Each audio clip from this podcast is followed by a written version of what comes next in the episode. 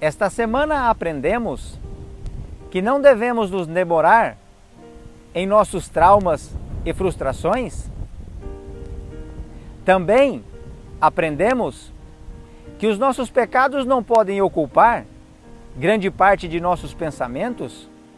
Se assim o fizermos, certamente ficaremos doentes, não só emocionalmente, mas também fisicamente.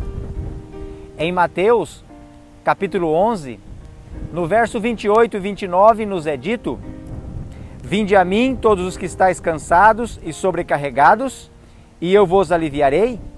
Tomai sobre vós o meu jugo e aprendei de mim, porque sou manso e humilde de coração, e achareis descanso para as vossas almas?